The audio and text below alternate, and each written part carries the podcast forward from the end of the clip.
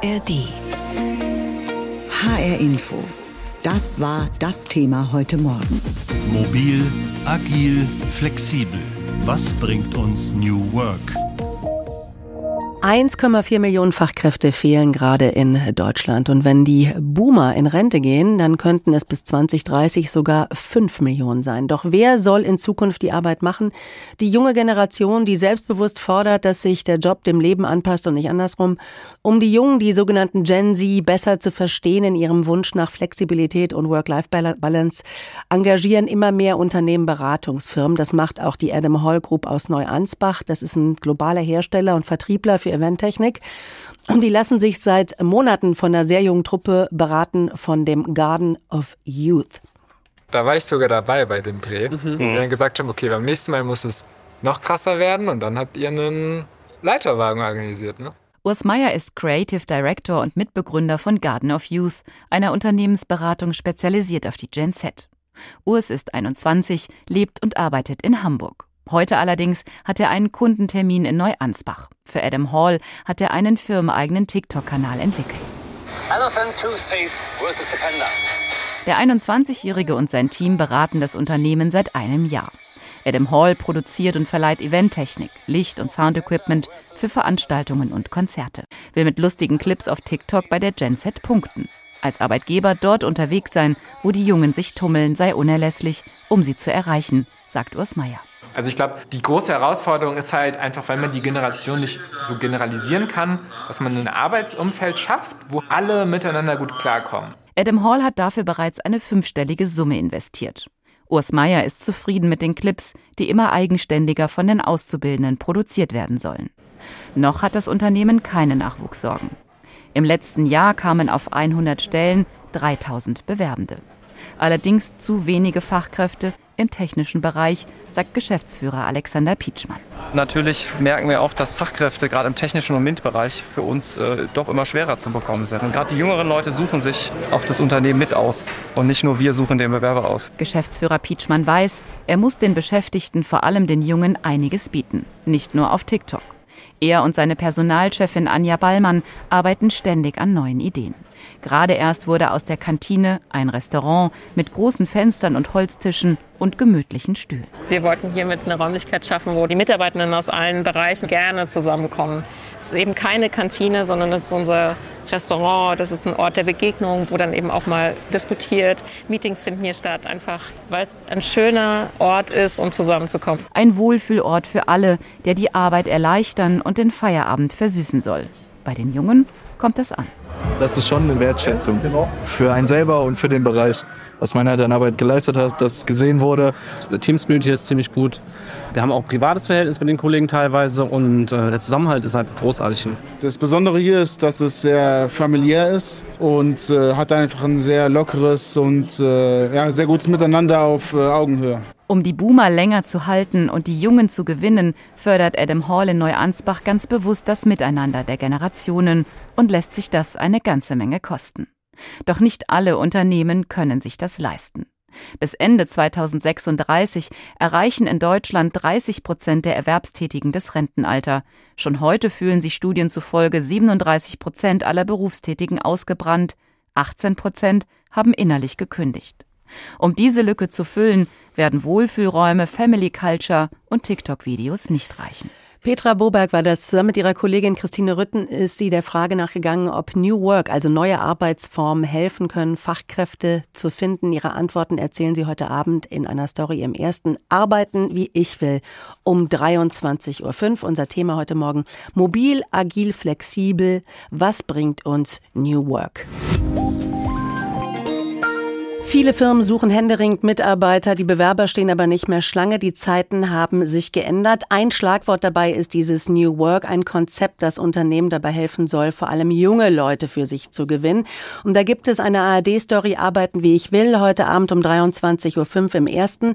Ich habe mit Carsten Schermoli gesprochen, er ist der New Work-Experte überhaupt in Berlin und ich habe ihn gefragt, New Work, was ist es eigentlich genau? Wahrscheinlich umfasst es mehr als eine tolle Kaffeemaschine und Homeoffice, oder? Oh, das stimmt und es geht auch weit über Homeoffice hinaus. Also der Begriff stammt aus den 70er, 80er Jahren des vergangenen Jahrhunderts. Also das ist schon ein relativ alter Begriff, der von Friedhof Bergmann in die Literatur eingeführt wurde. Mhm. Wenn wir es wissenschaftlich sehen, ist es so, dass der Bergmann sich damals äh, überlegt hatte, dass Arbeit zu etwas werden soll, was Menschen stärkt. Ja, dass es nicht so eine milde Krankheit ist, die montags kommt und freitags wieder geht. Und Stärken bedeutet Empowerment. Und wir verstehen vor allem in der Psychologie, in der wissenschaftlichen Psychologie unter New Work Maßnahmen, die das psychologische Empowerment von MitarbeiterInnen stärken. Also das Erleben von Sinn während der Arbeit, das Erleben von Selbstbestimmung während der Arbeit, das Erleben von Einfluss, Macht während der Arbeit und als letztes das Erleben von Kompetenz, also Selbstwirksamkeit während der Arbeit. Ich würde sagen, das trifft auf mich alles zu als mittelalte Frau, die schon lange arbeitet, aber besonders junge Leute haben eine ganz klare Vorstellung auch von diesem New Work Begriff. Das zeigt auch die Doku. Ich habe hier mal ein paar Stimmen von Job-Einsteigern, Einsteigerinnen, die sagen, was ihnen wichtig ist. Dass ich äh, Spaß dabei habe und was ich auf gar keinen Fall haben möchte, ist eben so dieser klassische 9-to-5-Job. Ich finde auch wichtig, dass man nicht für die Arbeit lebt. Also es sollte einem natürlich Spaß machen, aber ich finde, es sollte auch ein Leben nach der Arbeit geben. In der Zukunft möchte ich auf gar keinen Fall äh, einen 9-to-5-Job, in dem ich jeden Tag immer das Gleiche mache, sondern ich brauche Abwechslung. Ich denke tatsächlich darüber nach, erstmal mit 30 Stunden oder 25 Stunden anzufangen zu arbeiten, weil auch das Geld nicht. Ich brauche aber die Freizeit und das ist mir das Wichtigste gerade. Sind es nur schöne Ideen der Generation Z aus dem Job Wolkenkuckucksheim oder ist das alles realistisch? Ganz ehrlich sind das nicht irgendwelche Bedürfnisse einer einzelnen Generation, das sind erstmal menschliche Bedürfnisse. Also Menschen streben danach, über alle Generationen hinweg auch Sicherheit in ihrem Beruf zu erleben. Es ist ein tief menschliches Bedürfnis, sinnvolle Arbeit dann auch nachzugehen und auch weniger zu arbeiten, ist, glaube ich, auch ein Bedürfnis, was ganz, ganz viele Menschen haben. Ich glaube, man muss da ein bisschen aufpassen mit diesen Generationsstereotypen.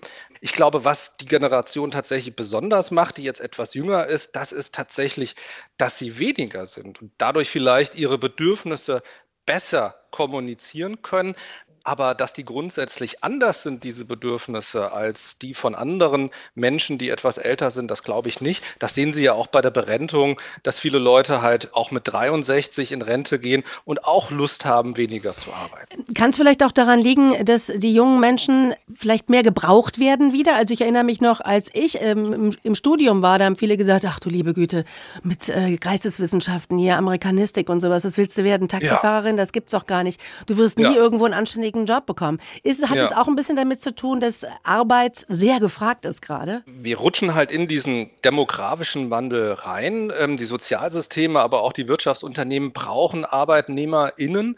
Da ist es halt klar, wenn ich halt sehr gefragt bin, dann kommen die auch in eine andere Machtposition. Mhm. Wir sehen aber auch teilweise, dass das Thema New Work in unserer Forschung, haben wir das äh, nachweisen können, benutzt wird, um Menschen auch zu diskriminieren. Also Menschen vor allem, die älter sind als 25 45. Wir haben ja eine Studie durchgeführt, wo wir ganz klar zeigen können, dass ja gewisse Methoden aus dem New Work Spektrum, beispielsweise agile Projektarbeit, das wird halt viel stärker mit Jugendlichkeit assoziiert und da werden die älteren Kolleginnen und Kollegen aus diesen Arbeitsprozessen, die agil organisiert sind, auch rausgehalten und dann lässt man halt die Petra raus und nimmt die Leonie ins Team mit rein und ja. das ist natürlich auch eine gefährliche Sache. Gucken wir mal gerade auf die Arbeitgeberseite tatsächlich. Können die Unternehmen denn diese Konzepte aus der New, New Work-Welt erfüllen? Also wenn Sie das mit einer evidenzbasierten Sichtweise auch verfolgen, dann klappt das. Und das Schöne ist, dieses Erleben von Empowerment, das hat halt positive Konsequenzen nicht nur für die ArbeitnehmerInnen, sondern auch für die ArbeitgeberInnen. Das heißt, wir können nachweisen, dass die Innovationsleistung profitiert, dass die Menschen leistungsfähiger sind, dass weniger krankheitsbedingte Fehltage da sind. Das ist erstmal gut für die Arbeitgeber. Wir können aber auch zeigen, dass das Empowerment-Erleben beispielsweise dazu führt, dass mehr Arbeitszufriedenheit Zufriedenheit da ist, dass die Menschen weniger gestresst sind und das sind wiederum auch positive Konsequenzen für die ArbeitnehmerInnen. Mhm sagt der Berliner New Work-Experte Kersten Schermuli. Wenn Sie mehr dazu erfahren wollen, ein Fernsehtipp von uns heute Abend im ersten Arbeiten wie ich will von unseren HR-Kolleginnen Christine Rütten und Petra Boberg um 23.05 Uhr im ersten. HR Info, das Thema. Diesen Podcast finden Sie auch in der ARD Audiothek. Viele deutsche Personalchefinnen und Chefs haben die Faxen dicke. Junge Berufseinsteigende haben schon in Einstellungsgesprächen Forderungen, die ein völlig anderes Verständnis von Arbeit zeigen. Sie wollen weniger und sie wollen vor allem selbstbestimmt arbeiten. Empowerment ist das Wort, ganz im Sinne von New Work. Doch wie soll das funktionieren? Schon jetzt werden in Deutschland rund 1,4 Millionen Fachkräfte gesucht. Bis 2030 könnte diese Zahl auf 5 Millionen steigen, wenn die Babyboomer alle in Rente gegangen sind. Können neue Arbeitsmodelle helfen, die Probleme auf dem Arbeitsmarkt zu lösen? Petra Boberg hat ein Unternehmen gefunden, wo das erstaunlich gut funktioniert, nämlich die S-Bahn in München. Die ältere Generation ist härter, sagen wir es mal so. Wir sind verweichlicht. Daniel ist Fahrkartenkontrolleur bei der S-Bahn München. Seit zwei Jahren arbeitet der 25-Jährige in einem sogenannten SOTIS-Team. Das steht für selbstorganisiertes Team im Service. Selbstorganisiert arbeiten heißt bei den Kontrolleuren der S-Bahn München, viele Dinge selbst zu entscheiden. Zum Beispiel, wann und wie lange sie arbeiten wollen. Ich finde es halt richtig cool, dann macht die Arbeit sogar mehr Spaß. Guten Morgen, die Fahrkarte bitte. Danke Ihnen. Auch Lisa ist Teil des Teams. Heute mal länger arbeiten, dafür morgen kürzer. Bei den Sotis ist es kein Problem, erklärt die 57-Jährige, sofern die gesetzlichen Vorschriften eingehalten werden. Wir können arbeiten Minimum sechs Stunden am Tag, Maximum zehn Stunden 45. Das ist das selbstorganisierte Team. Das dürfen die Hierarchischen zum Beispiel nicht. Bei den Hierarchisten entscheidet weiterhin der Chef. Er macht den Dienstplan mit fünf Früh- oder Spätschichten pro Woche, ein klassischer Acht-Stunden-Tag in wechselnden Teams. Daniel und seine drei Sotis-Kollegen dagegen sind ein festes Team, zwei aus der Gen Z, zwei Babyboomer. Die S-Bahn München geht mit ihren selbstorganisierten Teams neue Wege. Mittlerweile arbeiten von insgesamt 87 Beschäftigten im Service 67 selbstorganisiert. Doch der Weg dorthin ist schwer. Innerhalb des Serviceteams der S-Bahn München ist das Modell der Sotis erfolgreich, erzählt Leiter Christian Bartke. Der Teamgeist sei enorm und lasse alle Beteiligten effizienter, zufriedener und flexibler arbeiten. Nach außen allerdings müsse er sich immer wieder rechtfertigen. Die größte Herausforderung ist, mein Umfeld davon zu überzeugen, dass hier keiner macht, was er will. Weil es von draußen ein bisschen chaotisch ausschaut, was wir hier eigentlich tun, weil hier doch irgendwie Mitarbeiter auf einmal mit in den Meetingräumen sitzen. Das war früher nicht der Fall. Da saßen die Chefs drinne und dann kommen schon so einige Anfragen, so Christian, arbeitet ihr eigentlich auch? Und das ist schon so ganz viel Fleißarbeit, immer wieder zu erzählen, dass es einfach schon auch ein System hat. Macht die S-Bahn München also alles richtig? Ist diese Art zu arbeiten die Zukunft? Ja, sagt Wirtschaftspsychologe Carsten Schermoli. Er ist der New Work-Experte in Deutschland, forscht und lehrt dazu in Berlin.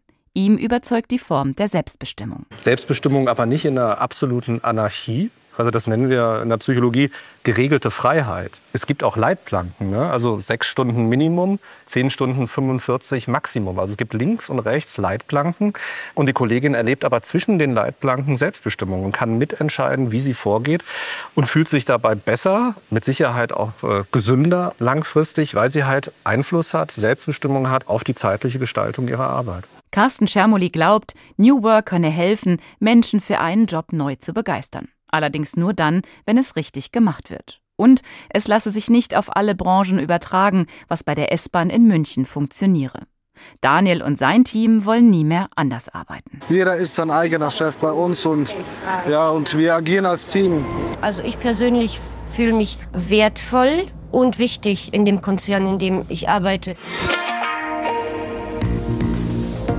Wenn ich Ihnen sage, dass Deutschland ein Fachkräfteproblem hat, dann erzähle ich Ihnen nichts Neues. Interessant ist es, wenn man auf die Zahlen schaut. Bislang fehlen circa 1,4 Millionen Fachkräfte. Aber wenn die Babyboomer jetzt so langsam in Rente gehen, dann wird's richtig eng.